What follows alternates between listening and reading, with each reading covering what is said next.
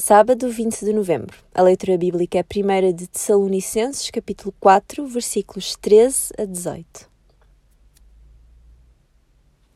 Depois nós, os que estivermos vivos, seremos conduzidos sobre as nuvens do céu ao encontro do Senhor, juntamente com eles. E assim estaremos eternamente com o Senhor. Por isso, confortem-se uns aos outros com estas palavras. Paulo aqui fala acerca da partida dos crentes deste mundo. Perder um amigo ou um familiar é sempre doloroso. Foi muito mal quando nem às cerimónias fúnebres se podia assistir durante a pandemia. Mas para o crente há uma esperança. Quando Jesus voltar, todos os que partiram no Senhor ressuscitarão primeiro e depois, num ápice, todos os vivos se irão juntar com eles e com o Senhor nos ares, e ficaremos sempre com o Senhor.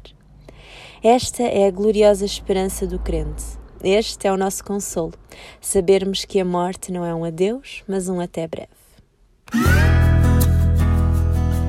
O profissional Pão do Céu é apresentado pela União Bíblica de Portugal.